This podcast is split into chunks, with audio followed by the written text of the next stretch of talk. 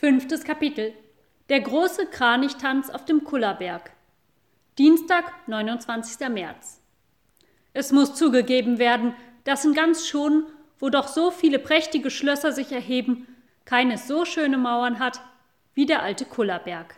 Der Kullerberg ist niedrig und langgestreckt. Er ist durchaus kein großes, mächtiges Gebirge. Auf dem breiten Bergrücken liegen Wälder und Felder und da und dort eine mit Heidekraut bewachsene Fläche. Es ist da oben weder besonders schön noch besonders merkwürdig und sieht da gerade so aus wie auf jeder anderen hochgelegenen Gegend in Schonen. Wer die mitten über den Kamm des Berges hinlaufende Landstraße einschlägt, sagt sich unwillkürlich Dieses Gebirge verdient seine Berühmtheit gar nicht. Es gibt hier nichts Sehenswertes.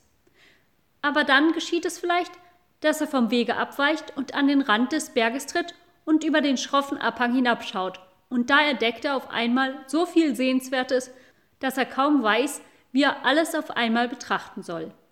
Denn der Kullerberg steht nicht wie andere Gebirge auf dem Festlande mit Ebenen und Tälern ringsherum, sondern er hat sich gleichsam so weit ins Meer hineingestürzt, als er überhaupt konnte. Nicht das kleinste Stückchen Land liegt unten am Berg, das ihn gegen die Meereswogen schützte. Diese können ganz dicht bis an die Felswände heran können sie auswaschen und nach Belieben formen. Deshalb stehen die Gebirgswände dort auch so reich verziert da, wie das Meer und dessen Mithelfer, die Winde, sie zugerichtet haben. Da sind schroffe, tief in die Bergseiten hineingeschnittene Schluchten und schwarze, hervorspringende Felsen, die unter den beständigen Peitschenschlägen des Windes blank gescheuert sind. Da sind einzelstehende Felsensäulen, die senkrecht aus dem Wasser aufragen, und dunkle Grotten mit engen Zugängen. Da finden sich steile, nackte Felswände und sanfte, bewachsene Abhänge, dann wieder kleine Felsenvorsprünge und Buchten, sowie kleine Rollsteine, die mit jedem Wogenschlag rasselnd umhergespült werden. Da sind auch stattliche Felsentore, die sich über dem Wasser wölben, und spitzig aufragende Steinblöcke und spitzig aufragende Steinblöcke, die beständig mit weißem Schaum umspritzt werden, und wieder andere, die sich in schwarz-grünem, unveränderlichem, stillem Wasser spiegeln. Da gibt es in den Felsen eingemeißelte Riesenkessel und gewaltige Spalten, die den Wanderer verlocken, sich in die Tiefe des Gebirges bis zur Höhle des Kullermanns hineinzuwagen. Und an allen diesen Schluchten und Felsen, oben darauf und an allen Seiten hin, wachsen und klettern Pflanzen und Zweige und Ranken empor. Bäume wachsen auch da, aber die Macht des Windes ist so groß, dass auch die Bäume sich in rankenartige Gewächse verwandeln müssen, damit sie sich an den Abhängen halten können. Die Eichenstämme haben sich niedergelegt und kriechen förmlich am Boden hin, während ihr Laub wie ein dichtes Gewölbe über ihnen steht. Und kurzstämmige Buchen stehen wie große Laubzelte in den Schluchten. Die merkwürdigen Bergwände mit dem weiten blauen Meer davor und der schimmernden scharfen Luft darüber, das alles zusammen macht das Kullergebirge den Menschen so lieb, dass den ganzen Sommer hindurch große Scharen von ihnen jeden Tag hinaufziehen. Schwerer wäre zu sagen, wodurch es für die Tiere so anziehend wird, dass sie sich jedes Jahr zu einer großen Spielversammlung da vereinigen. Aber dies ist eine Sitte, die seit uralten Zeiten beibehalten ist und man hätte damals dabei sein müssen, als die erste Meereswoge am Kullerberg zu Schaum zerschellte, um erklären zu können, warum gerade er vor allen anderen zum Versammlungsort gewählt wurde. Wenn die Zusammenkunft stattfinden soll, machen die Edelhirsche, die Rehe, die Hasen, die Füchse und die übrigen wilden Vierfüßler die Reise nach dem Kullergebirge schon in der Nacht zuvor, um nicht von den Menschen gesehen zu werden. Gerade vor Sonnenaufgang ziehen sie alle nach dem Spielplatz, einer mit Heidekraut bewachsenen Ebe links vom Wege, nicht besonders weit von dem höchsten Gipfel des Gebirges entfernt. Der Spielplatz ist von allen Seiten von runden Felskuppen umgeben, die die Tiere vor jedermann verbergen, der nicht gerade zufällig an diesen Platz gerät. Und im März ist es nicht sehr wahrscheinlich, dass sich irgendein Wanderer dorthin verirren sollte. Alle die Fremden, die sonst auf den Felsen herumstreifen und an den Gebirgswänden hinaufklettern, haben die Herbststürme schon vor vielen Monaten fortgejagt. Und der Leuchtturmwärter, draußen auf dem äußersten Vorgebirge, die alte Frau im Kullerhof und der Kullerbauer und sein Hausgesinde gehen nur ihre gewohnten Wege und laufen nicht auf dem einsamen Heideland herum. Wenn die Vierfüßler auf dem Spielplatz angelangt sind, lassen sie sich auf den runden Felsenkuppen nieder. Jede Tierart bleibt für sich, obgleich selbstverständlich an einem solchen Tag allgemeiner Burgfriede herrscht und kein Tier Angst zu haben braucht, von einem anderen überfallen zu werden. An diesem Tag könnte ein junges Häschen über den Hügel der Füchse hinspazieren, ohne auch nur einen von seinen langen Löffeln einzubüßen. Aber die Tiere stellen sich doch in abgesonderten Scharen auf, das ist alte Sitte. Wenn alle ihre Plätze eingenommen haben, sehen sie sich nach den Vögeln um. Es pflegt an diesem Tag immer schönes Wetter zu sein. Die Kraniche sind gute Wetterpropheten und sie würden die Tiere nicht zusammenrufen, wenn Regen zu erwarten wäre. Obgleich aber die Luft klar ist und nichts die Aussicht hemmt, sehen die Vierfüßler doch keine Vögel. Das ist merkwürdig. Die Sonne steht schon hoch am Himmel und die Vögel sollten doch unterwegs sein. Was den Tieren auf dem Kullerberg dagegen auffällt, ist die eine oder andere kleine dunkle Wolke, die langsam über dem ebenen Land hinzieht. Und siehe da, eine dieser Wolken steuert jetzt plötzlich auf das Ufer des Öresund und auf den Kullerberg zu. Als die Wolke mitten über dem Spielplatz ist, hält sie an und gleichzeitig beginnt die ganze Wolke zu zwitschern und zu klingen, als bestünde sie aus nichts als Tönen. Sie hebt und senkt sich, aber immerfort singt und klingt sie. Plötzlich fällt die ganze Wolke auf einen Hügel herab, die ganze Wolke auf einmal, und im nächsten Augenblick ist der Hügel vollständig von grauen Lärchen bedeckt, schön rot-grau-weißen Buchfinken, gesprenkelten Starren und grau-grünen Meisen. Gleich darauf zieht noch eine Wolke über die Ebene hin. Sie hält über jedem Hof an, über jeder Arbeiterhütte und jedem Schloss, über Marktflecken und Städten, über Bauerngütern und Bahnhöfen, über Fischerdörfern und Zuckerfabriken. So oft sie anhält, saugt sie vom Boden eine kleine, aufwirbelnde Säule von Staubkörnchen auf. Dadurch wächst und wächst die Wolke, und als sie endlich vollständig ist und nach dem Kullerberg steuert, ist es nicht mehr eine einzige Wolke, sondern eine ganze Wolkenwand, die so groß ist, dass sie von Högenas bis Mölle einen Schatten auf die Erde wirft. Als sie über dem Spielplatz anhält, verdeckt sie die Sonne und es muss eine gute Weile Sperlinge auf einen der Hügel regnen, bis die, die ganz innen in der Wolke geflogen waren, wieder einen Schimmer vom Tageslicht wahrnehmen können. Aber jetzt taucht auch die größte von allen diesen Vogelwolken auf.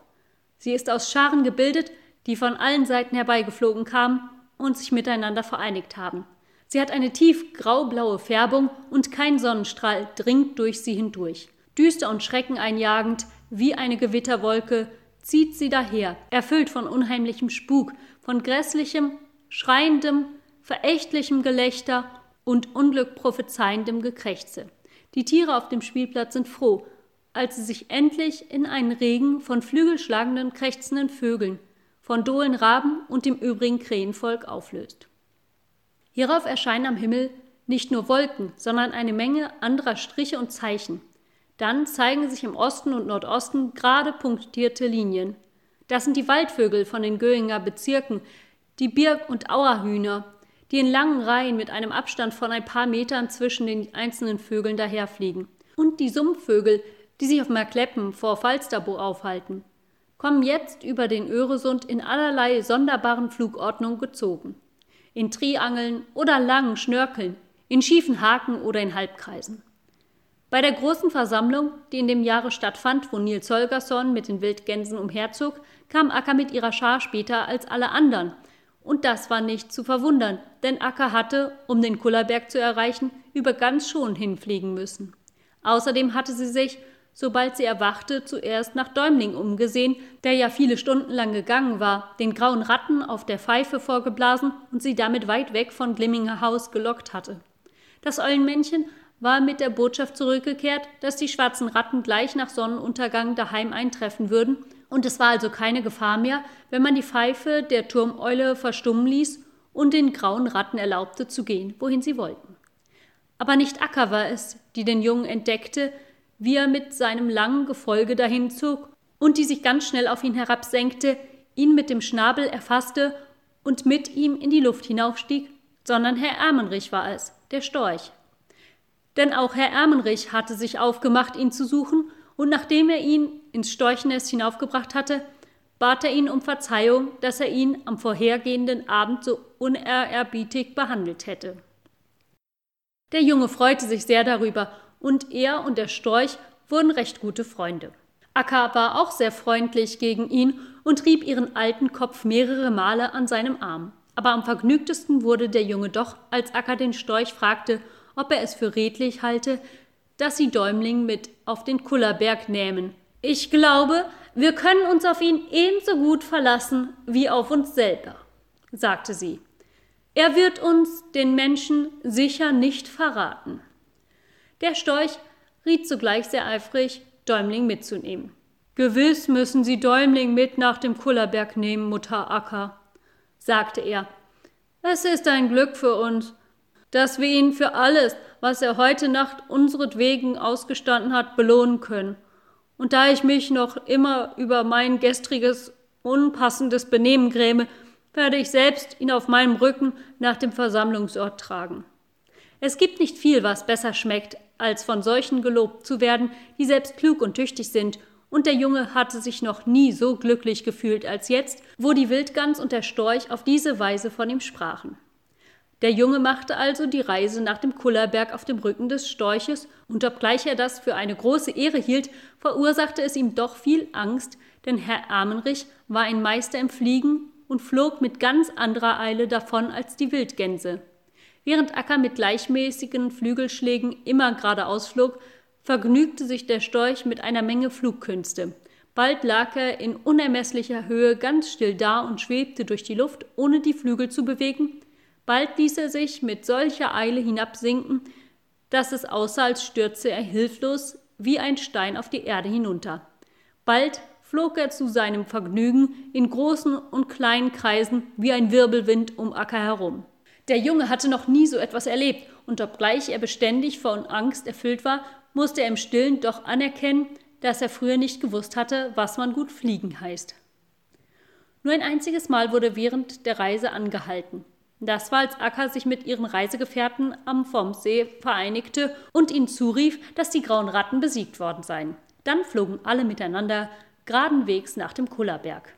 Hier ließen sie sich oben auf dem Hügel nieder, der den Wildgänsen aufgehoben war. Und als jetzt der Junge die Blicke von Hügel zu Hügel wandern ließ, sah er, dass auf dem einen das vielzackige Geweih der Edelhirsche und auf einem anderen die Nackenbüsche der grauen Habichte aufragten.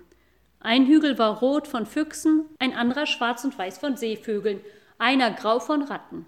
Einer war mit schwarzen Raben besetzt, die unaufhörlich schrien, einer mit Lerchen, die nicht imstande waren, sich ruhig zu verhalten, sondern immer wieder in die Luft hinaufstiegen und vor Freude jubilierten. Wie es von jeher Sitte auf dem Kullerberg ist, begann die Krähen die Spiele und Vorstellungen des Tages mit einem Flugtanz. Sie teilten sich in zwei Scharen, die aufeinander zuflogen, sich trafen, dann umwendeten und aufs Neue begannen. Dieser Tanz hatte viele Runden und kam den Zuschauern, wenn sie die Tanzregeln nicht kannten, etwas zu einförmig vor. Die Krähen waren sehr stolz auf ihren Tanz, aber alle anderen Tiere waren froh, als er zu Ende war. Er kam ihnen ebenso düster und sinnlos vor wie das Spiel des Wirbelsturmes mit den Schneeflocken. Sie wurden schon vom Ansehen ganz niedergedrückt und warteten eifrig auf etwas, das sie ein bisschen froh stimmen würde. Sie brauchten auch nicht vergeblich zu warten, denn sobald die Krähen fertig waren, kamen die Hasen dahergesprungen. In einer langen Reihe ohne besondere Ordnung strömten sie herbei. Dazwischen kam einer ganz allein. Dann wieder drei oder vier in einer Reihe. Alle hatten sich auf die Hinterläufe aufgerichtet und sie stürmten so schnell vorbei, dass ihre langen Ohren nach allen Seiten schwankten. Während des Springens drehten sie sich im Kreise herum, machten hohe Sätze und schlugen sich mit den Vorderpfoten gegen die Rippen, dass es knallte. Einige schlugen viele Purzelbäume hintereinander. Andere kugelten sich zusammen und rollten wie Räder vorwärts. Einer stand auf einem Lauf und schwang sich im Kreise, ein anderer ging auf den Vorderpfoten. Es war durchaus keine Ordnung da, aber es war viel Aufregung bei diesem Spiel der Hasen, und die vielen Tiere, die zusahen, begannen schneller zu atmen. Jetzt war es Frühling. Lust und Freude waren im Anzug. Der Winter war vorüber, der Sommer nahte. Bald war das Leben nur noch ein Spiel. Als die Hasen ausgetobt hatten, war die Reihe des Auftretens an den großen Vögeln des Waldes.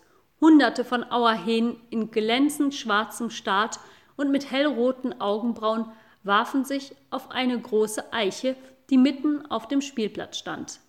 Der Auerhahn der auf dem obersten Zweig saß, blies die Federn auf, ließ die Flügel hängen und streckte den Schwanz in die Höhe, so dass die weißen Deckfedern sichtbar wurden. Hierauf streckte er den Hals vor und stieß ein paar Töne aus dem verdickten Hals heraus. Jack, jack, jack, klang es. Mehr konnte er nicht herausbringen. Es gluckste nur mehrere Male tief drunten in seiner Kehle. Dann schloss er die Augen und flüsterte Sis, sis, sis. Hört, wie schön sis, sis, sis. Und gleich verfiel er in solche Verzückung, dass er nicht mehr wusste, was rings um ihn her geschah. Während der erste Auerhahn noch mit seinem Sissis fortfuhr, fingen die drei, die am nächsten unter ihm saßen, zu balzen an, und ehe sie die ganze Weise durchgebalzt hatten, begannen die zehn, die etwas weiter unten saßen, und so ging es von Zweig zu Zweig, bis alle die Hunderte von Auerhähnen balzten und luchsten und sissisten. Sie fielen alle in dieselbe Verzückung während ihres Gesanges, und gerade das wirkte auf die anderen Tiere wie ein ansteckender Rausch. Das Blut war ihnen vorhin lustig und leicht durch die Adern geflossen. Jetzt begann es schwer und heiß zu wallen. Ja, es ist sicherlich Frühling, dachten die vielen Tiervölker. Die Winterkälte ist verschwunden, das Feuer des Frühlings ist auf der Erde angezündet. Als die Birkhühner merkten, dass die Auerhähne so großen Erfolg hatten, konnten sie sich nicht mehr still verhalten. Da kein Baum da war, wo sie Platz gehabt hätten, stürmten sie auf den Spielplatz hinunter, wo das Heidekraut so hoch stand, dass nur ihre schön geschwungenen Schwanzfedern und ihre dicken Schnäbel hervorsahen und begannen zu singen. Orr, orr, orr. Gerade als die Bierköhner mit den Auerhähnen zu wetteifern begannen, geschah etwas Unerhörtes.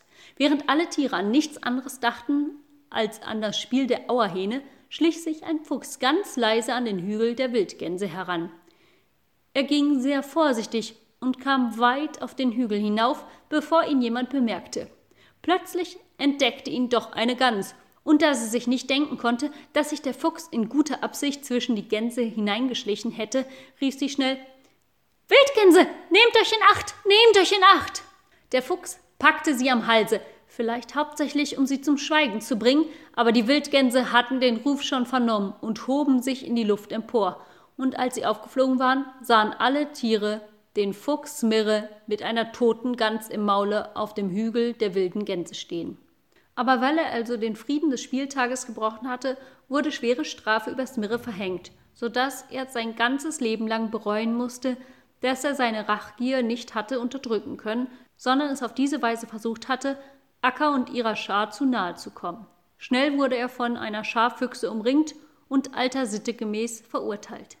Der Urteilsspruch aber lautete Wer immer den Frieden des großen Spieltages bricht, wird des Landes verwiesen. Kein Fuchs wollte das Urteil mildern, denn sie wussten alle, sobald sie etwas derartiges versuchten, würden sie in demselben Augenblick vom Spielplatz verjagt und ihnen nicht erlaubt werden, ihn je wieder zu betreten. Also wurde das Verbannungsurteil ohne Widerspruch Smirre kundgetan. Es wurde ihm untersagt, in Schonen zu bleiben. Er wurde von seiner Frau und von seinen Verwandten geschieden, von Jagdrevier, Wohnung und von den Schlupfwinkeln, die er bisher zu eigen gehabt hatte, und musste sein Glück in der Fremde versuchen.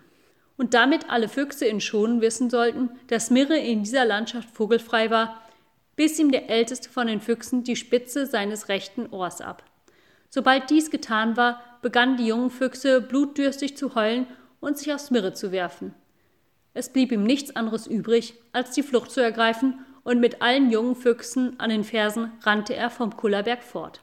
Alles das geschah, während die Birkhühner und die Auerhähne miteinander wetteiferten. Aber diese Vögel vertiefen sich in solchem Grade in ihren Gesang, dass sie weder hören noch sehen, und sie hätten sich auch gar nicht stören lassen. Kaum war der Wettstreit der Waldvögel beendet, als die Edelhirsche von Hackeberger vortraten, ihr Kampfspiel zu zeigen. Mehrere Paare Edelhirsche kämpften zu gleicher Zeit.